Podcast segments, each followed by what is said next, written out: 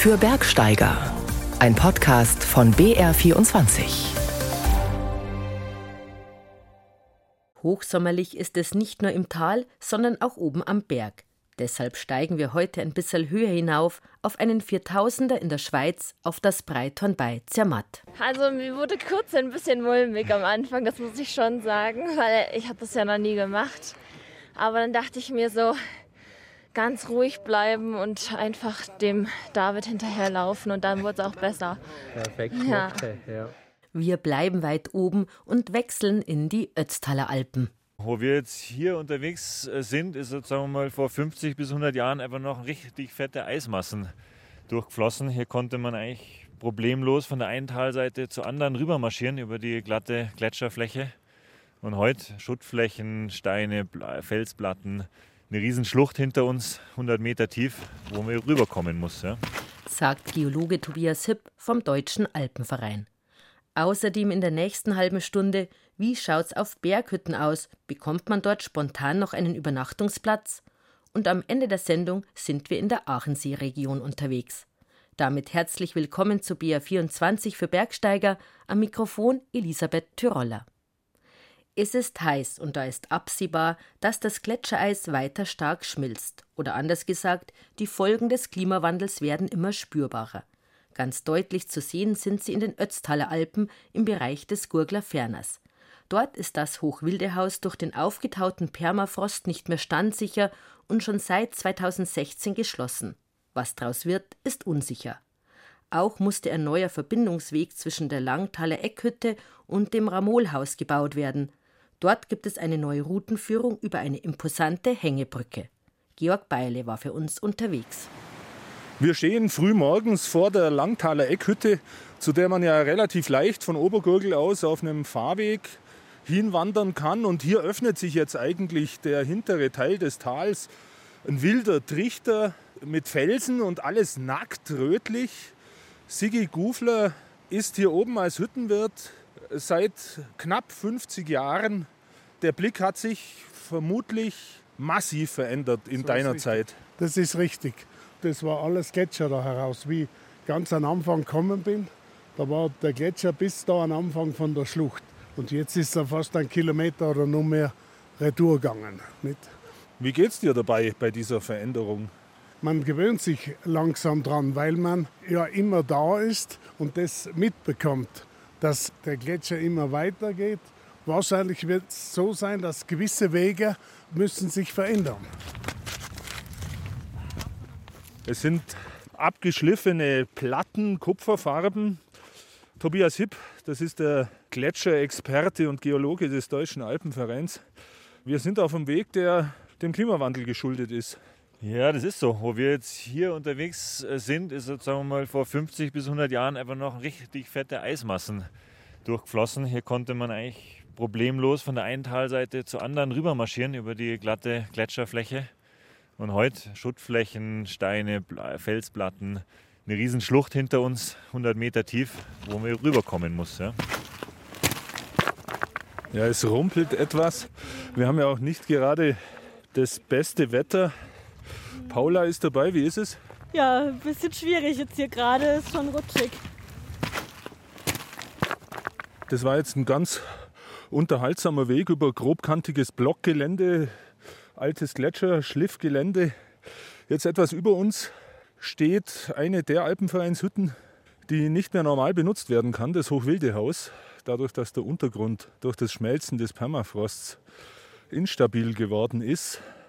Monika Zeilhofer ist beim Deutschen Alpenverein in der Hüttenabteilung. Wie geht ihr jetzt mit der Situation um? Das Wichtigste ist erstmal, sich über den Standort oben Gedanken zu machen. Das ist die Aufgabe der Sektion, der die Hütte gehört. Das ist die Sektion Karlsruhe. Die müssen sich überlegen, wie in dem Gesamtkontext Langtaler Eckhütte, Hochwildehaus, Fidelitas Hütte die Hütte weiter betrieben werden kann, ob der Standort weiterhin bergsteigerisch attraktiv ist, die Kosten für eine Sanierungsmaßnahme auch abwägen und auch Probleme wie Wasserknappheit, die da oben auftreten können, die müssen in so eine Überlegung mit einbezogen werden. Und wohin wird der Weg führen? Kann man das schon absehen? Man könnte sich vielleicht vorstellen, eine bewartete Hütte daraus zu machen, wo vielleicht am Wochenende irgendwie jemand Ehrenamtlicher vor Ort sein kann, der ein bisschen die BergsteigerInnen koordiniert, die vor Ort sind. Eine Auflassung vom Standort wäre so die allerletzte Möglichkeit. Es gibt ja da oben eben neben dem Hochwildehaus noch die Fidelitas-Hütte, was eigentlich der Winterraum ist und jetzt eben derzeit als Selbstversorgerunterkunft angedacht ist. Aber das ist tatsächlich eine sehr schwierige Entscheidung, wo die Sektion auch noch nicht sehr weit fortgeschritten ist. Ein spannender Weg, weil wir gehen hier so durchaus in 200 bis 300 Höhenmeter Stufen über die alten Moränen und Moränenrücken der Gletscher seit 1850 ungefähr. Teilweise sandiger Kies, teilweise dann richtig harte, aber rund geschliffene Klippen. Und da stehen wir jetzt eigentlich vor einer ersten Lösung, wie man wegebautechnisch mit diesen Veränderungen umgeht. Eine neue Hängebrücke. Tobias Hipp. Also hier hat sich eine Riesenschlucht aufgetan, 80 Meter tief. Und vor allem in dem Vorfeld vom Gurglerferner war absehbar, dass einfach eine sichere Überquerung nicht mehr möglich sein wird. Dieses Eis ist wirklich zerfallen, Schuttflächen, wo noch Eiskerne drin sind. Da ist jeden Sommer aufs Neue sind, sind größere Türme abgebrochen, Sachen zusammengesackt, ähm, Steinschlag, Felssturz links und rechts. Also es geht hier um den Weg Langtaler Eckhütte Ramolhaus und das ist natürlich ein ganz zentraler Weg, auch ein Alpenübergang. Ja, in unserem Fall was ist wirklich so, dass es natürlich eine sehr attraktive, wichtige Hüttenrunde ist und hier diese Verbindung eine hohe Bedeutung hat. Was man sagen muss, das ist für uns von DRV war diese Sache mit der Brücke tatsächlich eine schwierige Fragestellung, eine schwierige Sache. Der Haupttreiber von dieser Brücke war faktisch der Tourismusverband in Obergurgel oder im Ötztal. Wir sind natürlich als Naturschutzverband auch bei solchen Maßnahmen immer kritisch involviert. Es müssen neue Wege angelegt werden in einem Moränengelände, in einer Landschaft, die sozusagen ja auch neu entsteht jetzt nach dem Gletscherrückgang. Also sind wir sehr sensibel dabei und ja, in vielen Sachen auch nicht happy mit den letztendlichen Entwicklungen. Der Mont Blanc, der Monte Rosa, das Obergabelhorn oder der Dom. Viertausender sind zweifellos die Majestäten der Alpen. Schön und beeindruckend zugleich, mächtig bepackt mit Fels, Schnee und Eis. Wer da hinauf will, braucht Kondition, alpinistisches Können und gute Verhältnisse. Ein Viertausender für Anfänger ist das 4164 Meter hohe Breithorn bei Zermatt im Schweizer Kanton Wallis. Der Name kommt nicht von ungefähr, es handelt sich um einen fünfgipfligen, also durchaus breiten Bergkamm. Beliebt ist das Breithorn vor allem auch deshalb, weil es relativ leicht zu besteigen ist. Von der Bergstation am kleinen Matterhorn sind es nur noch rund 400 Höhenmeter. Doch unterschätzen darf man auch das Breithorn nicht. Andreas Burmann hat eine Studentin auf ihren ersten Viertausender begleitet, natürlich mit Bergführer. Dunkler, steiler Fels auf West- und Nordflanke. Von Süden jedoch ein weites Gletscherfeld, das mäßig ansteigt und den 4164 Meter hohen Breithorngipfel mit einer dicken weißen Kappe überzieht. Für den Weg dort hinauf vertraut Lara, Studentin aus Köln, sich Bergführer David an, einem 38-jährigen Österreicher, den es nach Zermatt verschlagen hat. Sehr trainiert, natürlich sehr fit, ja. Danke werde es versuchen, so weiter zu behalten. Die 22-Jährige legt ihren Gurt und die Steigeisen an. David bindet sie ins Seil und erklärt, bevor sie auf dem Gletscher gehen: Wir laufen am gespannten Seil. Das heißt nicht, dass das Seil zwischen uns voll in der Luft sein muss, voll gespannt sein muss, sondern einfach, dass es so in der Mitte leicht über den Boden streift.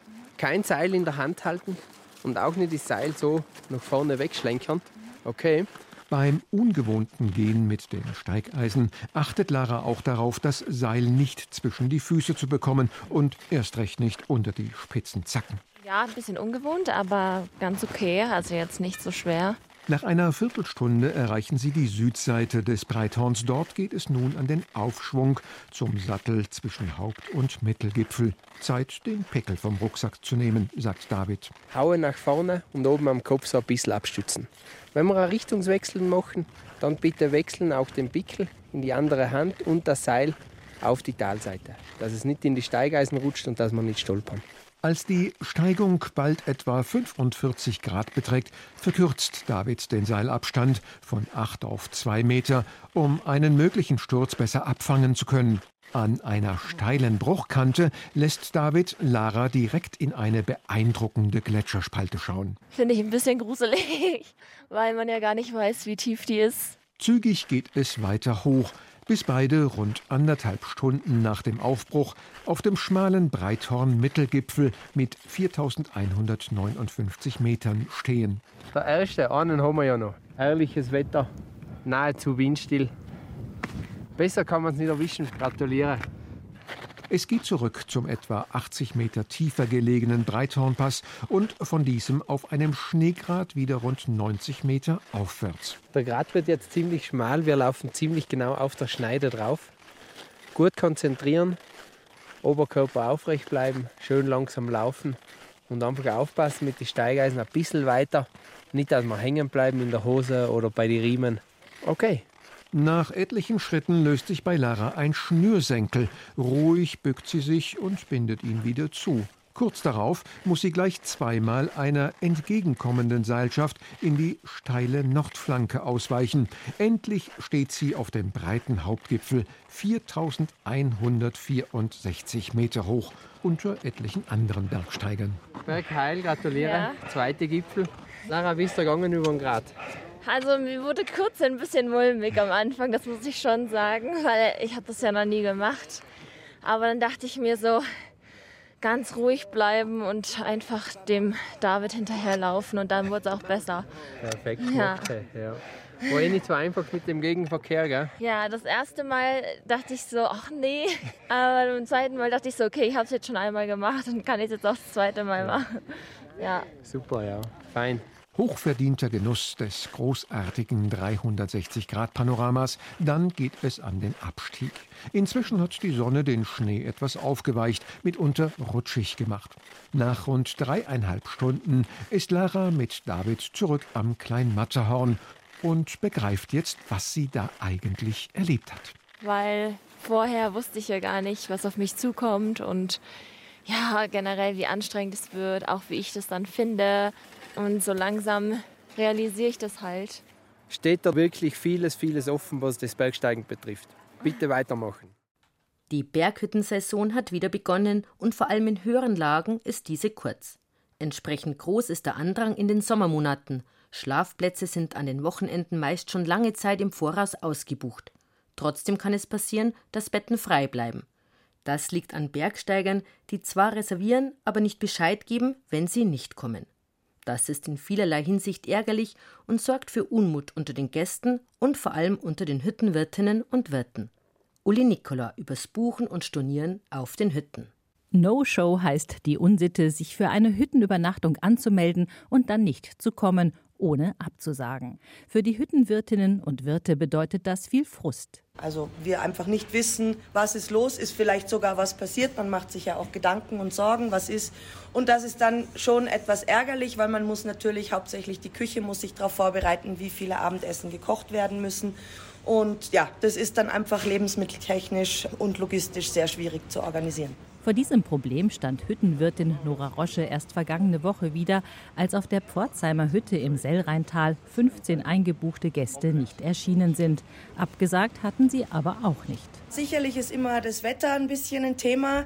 Wenn nicht strahlender Sonnenschein ist oder Regen angesagt ist, dann sind viele Leute doch nicht so motiviert oder wollen manche Etappen oder können vielleicht manche Etappen auch nicht gehen, wofür ich auch Verständnis habe. Was allerdings schade ist, ist, dass dann tatsächlich viele Leute einfach nicht kommen und auch nicht absagen. Schon ein kurzer Anruf würde genügen und die frei gewordenen Plätze könnten von anderen Bergsteigerinnen und Bergsteigern belegt werden. Das wäre fair und gut für alle Beteiligten. Auf der Nürnberger Hütte des DRV sagt ungefähr die Hälfte der Gäste ab, die nicht kommen können. Die andere Hälfte leider nicht, sagt der Nürnberger DRV-Hüttenreferent Manfred Armbrust. Den Hüttenwirten ist frei oder den Sektionen ist freigestellt, ob sie eine Reservierungsgebühr nehmen oder nicht nehmen. Bei uns ist es so, dass das nur teilweise genommen wird. Bisher wurde das auch sehr kulant gehandhabt. Wenn jemand gesagt hat, er ist krank oder in das Wetter auch die Anreise verschiebt, dann wird es auch noch am nächsten Tag anerkannt oder teilweise sogar noch in der nächsten Saison. Aber das wird sich wahrscheinlich jetzt ändern, weil wir führen jetzt auch ein Kartenlesesystem mit Kartenbezahlsystem ein. Aber im Grunde hat man es großzügig gehandhabt. Kulanz funktioniert nur so lange, wie sie nicht über die Maßen ausgenutzt wird. Dabei sind stark frequentierte Hütten von der Unsitte des Nichtabsagens oft stärker betroffen als andere. Doch eine genaue Statistik gibt es nicht. Nur so viel, Mehr als die Hälfte der 325 Alpenvereinshütten sind an das länderübergreifende Hüttenreservierungssystem HRS angeschlossen, über das Stornogebühren erhoben werden können. In vielerlei Hinsicht ist spürbar, dass der Druck auf den Berghütten zugenommen hat. Die Belegungen haben sich schon stark verändert die letzten zehn Jahre. Das hat sicher was mit dem Outdoor-Boom zu tun. Den gibt es ja eigentlich schon fast 20 Jahre. Man hat früher angerufen, wir kommen und dann haben die gesagt, ja gut, wir sind da, kommt da halt. Ne? Und wenn man nicht kommen ist, war es auch gut. Aber es wurde halt auch kommerzialisiert. Das ist das eine. Natürlich, die Hüttenwirte wollten mehr verdienen auch. Die Sektionen haben auch höhere Ausgaben in der Alpenverein. Dann die Ansprüche sind auch gestiegen und die Preise steigen auch. Seit der Corona-Pandemie haben mehr Menschen die Berge für sich entdeckt und sind mit dem Hüttenknigge vielleicht nicht so vertraut. Gegenseitiges Verständnis ist aber sicher besser, als auf Sanktionen zu beharren, findet auch Hüttenwirtin Nora Rosche. Wenn man da dann tatsächlich auf das nette Knöpfchen drückt und die Stornogebühren einbeheben will oder muss oder soll, dann kommen natürlich relativ undankbare Reaktionen. Die Leute schreiben dann Mails, das wäre unverschämt und ich würde mir einfach nur wünschen, dass die Leute wenigstens kurz anrufen und sagen, wir sind umgekehrt oder wir wollen an dem Tag nicht gehen, weil das Wetter zu schlecht ist, weil man dann schon immer noch mal vielleicht von der Kulanz her ein bisschen was machen kann. Schon jetzt können Hüttenwirtinnen und Wirte im Buchungsportal erkennen, wenn ein Gast an einem Tag in mehreren Hütten gleichzeitig reserviert hat. In so einem Fall könnte er beim Gast anrufen und nachfragen, ob es bei der geplanten Hüttenübernachtung bleibt. Das bedeutet natürlich mehr Arbeit. Die gute Nachricht ist aber, dass sich die Mehrheit der Menschen, die gerne in den Bergen unterwegs sind, an die Regeln halten und sich dies auch von den anderen wünschen. Auch ich als Gast habe ja auch schon mal versucht, eine Tour zu buchen, habe gesehen, die Hütte ist voll. Wenn ich dann nachher erfahren hätte, dass zehn Plätze frei gewesen wären, weil Leute einfach nicht kommen, hätte ich ja eine schöne Tour machen können vielleicht. Wäre schon gut, wenn man absagt. Ich hoffe, dass die Leute auch bezahlen müssen, wenn sie nicht kommen. Andere hätten gern den Platz. Also ich finde es auch gegenüber den Mitwanderern unfair, wenn man nicht absagt, wenn man nicht kommt. Und auch vom Essen, von allem her, muss man ja planen können. Die Alpen sind nicht nur Natur, sondern auch Kulturlandschaft. Und dort hinterlässt der Mensch seit jeher seine Spuren. Unser Autor Andreas Pehl war in den Brandenberger Alpen unterwegs. Die Gebirgsgruppe liegt zwischen dem Aachensee, dem Inntal und den bayerischen Voralpen und dort hat er auf seiner Wanderung in Richtung Gufferthütte unterhalb des Schneidjochs rätische Inschriften entdeckt. Wir sind jetzt am Übergang des Schneidjochs von Süden nach Norden kommend, schauen nach Bayern rüber, Richtung Blauberge und auf den Guffert. Michael Mertel ist begeisterter Bergsteiger und Autor mehrerer Wanderführer. Also ist alles geboten und jetzt kommt da hinten auch der Kaiser raus. Der wilde und der zahme Kaiser, Rohfahren, Isertaler Berge, Unberührte Natur, wohin das Auge blickt. Doch der erste Eindruck täuscht. Von wegen Natur pur. Die Almen hier sind seit Jahrhunderten bewirtschaftet. Wer genau hinschaut, der erkennt, fast überall hat der Mensch hier seine Spuren hinterlassen. Das wird in den Brandenberger Alpen vielleicht noch deutlicher als anderswo in den Voralpen. Der Abstieg vom Schneidjoch in Richtung Gufferthütte führt an einer vergitterten Höhle an einem kleinen Felsdach vorbei. An der Rückwand ein Riss aus dem Wasser sickert. Ein bisschen sieht es aus wie eine Felsgrotte und wie so eine Nische. Und aus dieser Nische heraus kommt eben dieser kleine Bach.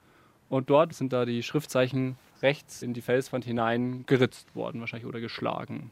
Ich erkenne auch nicht wirklich irgendwelche Bilder oder sowas, wie man das vielleicht von Ägyptern kennt. Es sieht eher aus wie eine Keilschrift oder sowas in der Art. Die rechte Wand der Höhle ist über und über mit Schriftzeichen bedeckt. Manches ist gut lesbar, teilweise Jahreszahlen 1825, 1902, ein paar Buchstaben. Definitiv lateinisches Alphabet mit ein paar Buchstaben mit T und H und da unten ein G und ein V. Aber der Rest, der ist rätisch, wie eine kleine Tafel vor der Höhle erklärt. Corinna Salomon aus Wien kann hier weiterhelfen. Sie ist historische Linguistin und hat sich auf Runen und rätische Alphabete spezialisiert. Die Schrift, die ist im Prinzip unkompliziert, weil es ist eine Alphabetschrift. Dementsprechend sind die Zeichenformen weitgehend problemlos erkennbar. Also die Inschriften waren immer quasi lesbar. Es war immer klar, was da steht. Was das heißt, war länger ein Problem, bis in die 90er. In den 1990er Jahren wurde durch einen direkten Vergleich mit den aus Italien bekannten etruskischen Inschriften das Rätsel zum Teil gelöst. das Rätsel der rätischen Inschriften von Steinberg, wie der Ort offiziell bezeichnet wird. Es hat ja lange diese Vorstellung gegeben, dass die Alpen ein Hindernis waren und eine Grenze, auch weil die Römer die Alpen sehr lange so wahrgenommen haben. Aber in Wirklichkeit natürlich waren das alles bewohnte Gebiete. Das war kein Ödland oder Wüstland zwischen Zivilisationen. Da haben Leute gewohnt, Kelten, Räter, Veneter, ganz verschiedene.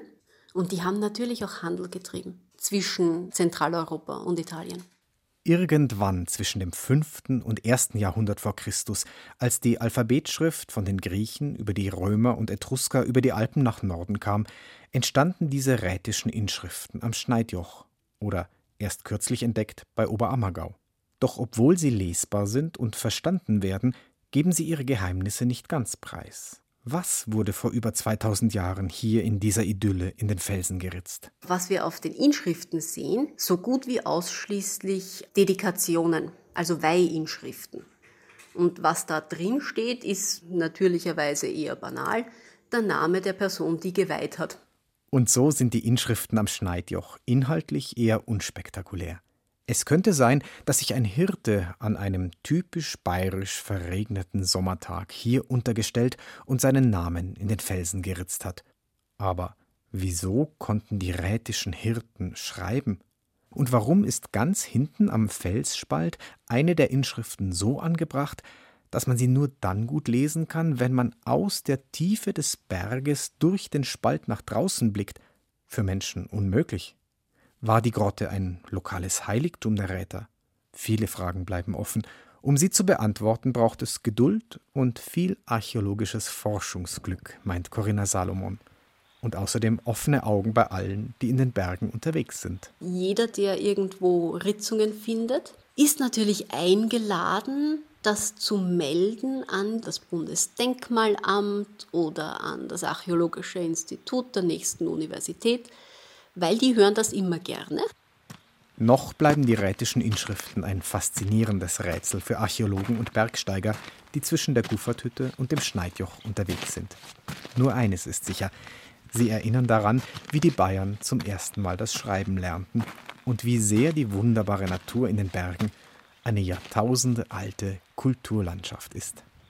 Ein Beitrag von Andreas Piel.